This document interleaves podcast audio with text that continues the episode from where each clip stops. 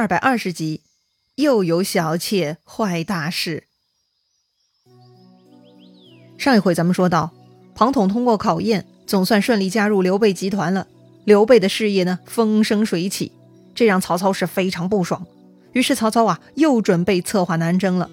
不过这回啊，他出门前呢，先得解决后门的问题。他采纳了荀攸的意见，下诏书招马腾入京师，然后呢，再做掉他。马腾收到诏书，也跟子侄们一同商议。儿子马超是威猛无比，天不怕地不怕。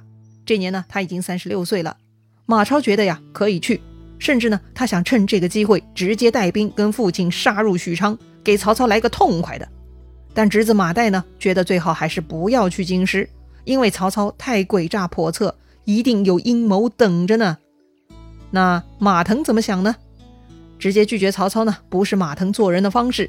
马腾啊，也是猛汉，不能露怯的。但为了防止曹操迫害自己呢，马腾将马超留在西凉，让他跟自己的老兄弟韩遂团结在一起，依旧保持对曹操形成的威胁。如果曹操真的要干掉马腾，那就没有意义了嘛，因为儿子马超会继承父业，继续跟曹操对着干的。说白了，这样一来呢，曹操杀掉马腾这个人也是解决不了西凉问题的。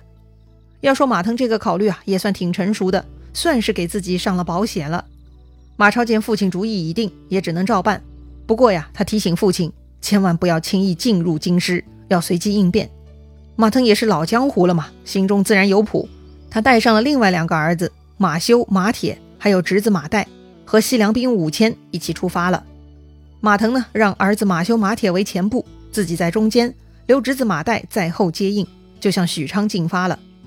到了离许昌二十里的地方呢，他屯驻军马。马腾这边刚刚屯驻下来呀，曹操的使者就来了。这个人呢，名叫黄奎，是门下侍郎，也算是皇帝近臣了啊。马腾见到朝廷的使者呢，自然是热情接待，摆酒款待了。大家是初次见面，本来嘛也没啥好多聊的，也就是些场面话。可是啊，这个黄奎啊，很不相同。他稍稍喝多了一点酒之后呢，就开始酒后吐真言了。本来呢，黄奎出门前，曹操吩咐过他的，说这次南征啊，黄奎就是行军参谋，所以呢，让他特地来拜见马腾，慰劳军中的。曹操让黄奎对马腾说，让马腾啊，来日入城见皇帝，完后呢，就能领粮草。而且曹操也说了，后面呢，他还会派出大兵协同马腾南征的。但黄奎啊，在马腾这里喝了一顿酒呢，却没有传达曹操的意思，而是开始讲自己的故事了。这个黄奎叹息说：“呀，自己的父亲黄绾死于李傕郭汜之难，所以他非常痛恨欺君之贼。没想到今日又遇到欺君之贼了，所以黄奎很难过。”马腾听黄奎这么说呢，立刻很警惕啊，问他谁是欺君之贼。黄奎说：“呀，欺君之贼那就是曹操啊！你难道还不知道？来问我。”马腾当然知道了。但马腾不确定黄奎的来路，马腾啊，赶紧劝阻黄奎不要再胡说八道了。这个时候呢，黄奎却怒了，他斥责马腾啊：“难道你已经忘记衣带诏了吗？”一说到衣带诏呢，马腾知道这个黄奎啊，不是来试探自己，而是自己的同路人了。哎呀，既然如此，马腾也不装了。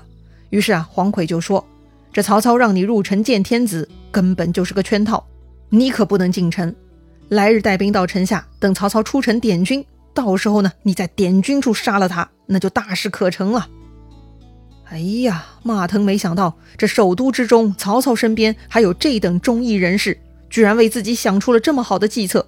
马腾很高兴啊，就跟黄奎呢细细商议好了，这才散席。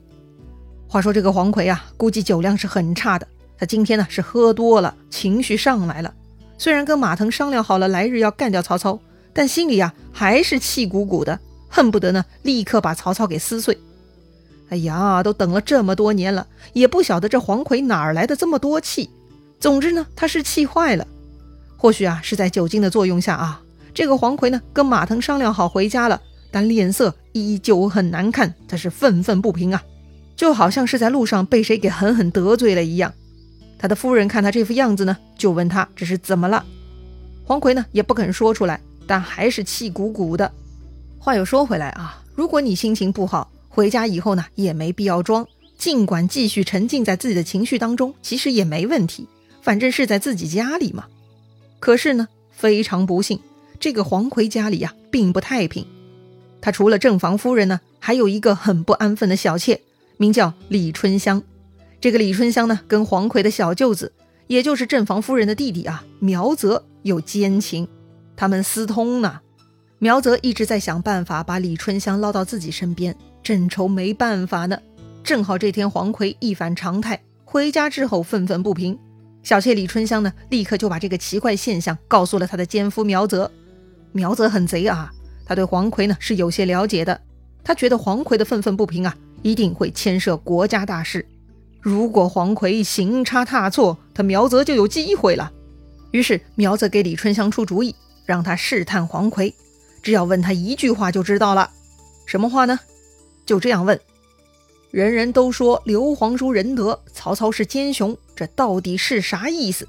哎，就问这句话，看黄奎怎么回答。果然呢，那天晚上黄奎呢是来到了小妾李春香的屋里睡觉。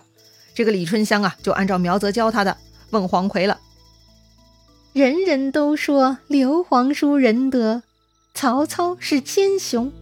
这到底是啥意思呀？黄奎呢，还是醉醺醺的回答说：“呀，你就是个妇人，也知道邪恶与正义，更何况我呢？我所痛恨的就是曹操了，我要杀了他。”李春香呢，接着问：“你打算如何下手？”这脑袋昏昏沉沉的黄奎啊，居然也没有任何怀疑，他直接呢就将秘密给脱口而出了。他说呀：“我已约定马将军，明日在城外点兵时杀掉老贼。”得到这个消息，李春香呢也不含糊，很快呢就跑去告诉苗泽了。苗泽得知以后，二话不说就直接出卖黄奎，将消息报告了曹操。曹操得知此事啊，反而有些高兴了，让马腾进城，或许他会有防备。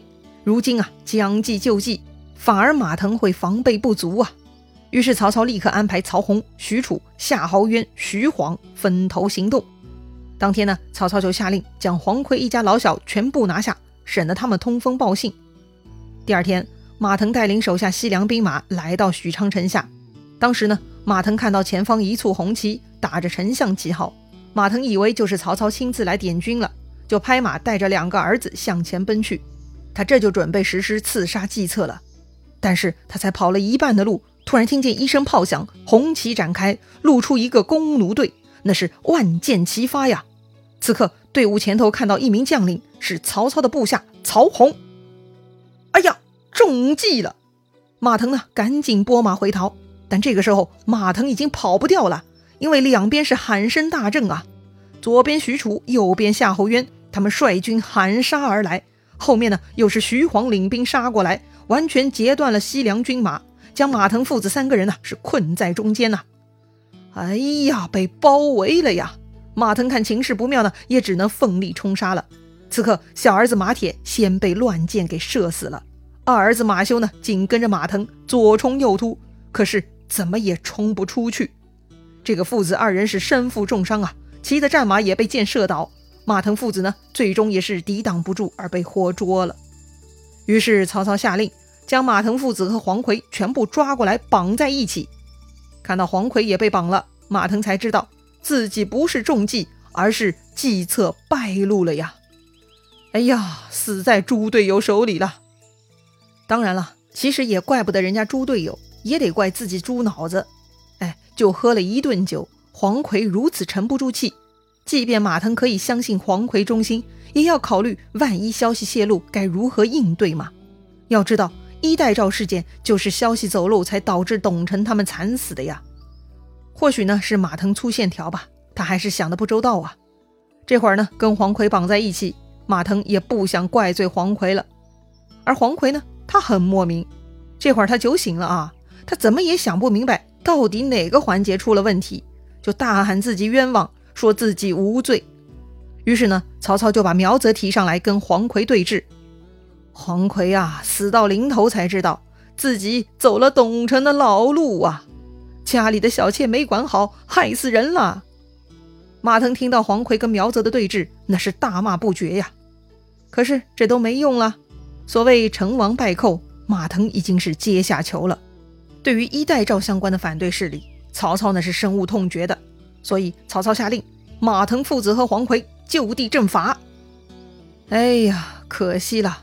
马腾出门时候还会觉得曹操会考虑儿子马超和韩遂的制衡，不会轻易弄死自己。没想到曹操下手十分果断，自己跟黄奎的策划呢，更是加速了曹操动手。可惜啊，马腾的忠君报国之志呢，就此被掐灭了。话说那个告密有功的苗泽啊，看到黄奎被正法了，他赶紧去找曹操。苗泽说自己啊，不要其他赏赐，只求娶李春香为妻。曹操笑了啊。这一货还敢来讨赏？曹操说：“你为了一个女人害死你姐夫一家，你这样不义之人留着何用？”于是曹操下令将苗泽、李春香和黄奎一家老小全部拉到市场上砍头示众。哼，这就是曹操了。他处理事情啊，经常使用两个判断原则。第一个嘛，就是跟自己的敌我立场判断。顺我者昌，逆我者亡。当然，如果这个敌人有能力，愿意转变立场，顺从自己，曹操也是欢迎的。第二呢，就是人品判断。这个价值观呢，是按照社会普遍的价值观来的，目的啊，就是为了赢得群众的认可。当时崇尚儒家礼仪嘛，有骨气、讲忠义的人呢，曹操就欣赏；卖主求荣、不义之徒，曹操就鄙视。像苗泽这种人，在曹操眼里呢，就是乐色而已。处死苗泽就是告诉所有人，曹操是反对不义之徒的。所以啊，苗泽呢就是枉做小人，他没脑子呢，就陪着黄奎一家去死了。处理了马腾父子，曹操又下令招安西凉兵马，晓谕众人，说呀是马腾父子谋反，不干大家的事儿，没有牵连西凉军。但其实啊，马腾被抓的第一时间呢，已经有士兵逃回去报告了后面的马岱了。于是马岱啊连夜乔装打扮，扮成普通客商。丢下队伍就逃回去了。哎，为什么马岱要丢下队伍呢？其实马岱这边呢也就一千人，如果带队回去啊，就太显眼了。既然马腾被杀，曹操势必会通知各关隘抓捕马岱部队的。一千人的小部队啊，根本不经打呀。所以呢，马岱偷偷开溜是个很好的保全之策呀。哎呀，这一趟啊，马腾给曹操弄死了，曹操是很高兴啊，这就准备南征了。但就在这个时候，下面来报。说刘备在调练军马，收拾武器，准备西去攻打益州了。曹操吓一跳啊！要是刘备成功夺取西川，那他就真的翅膀长硬了，到时候就难办了。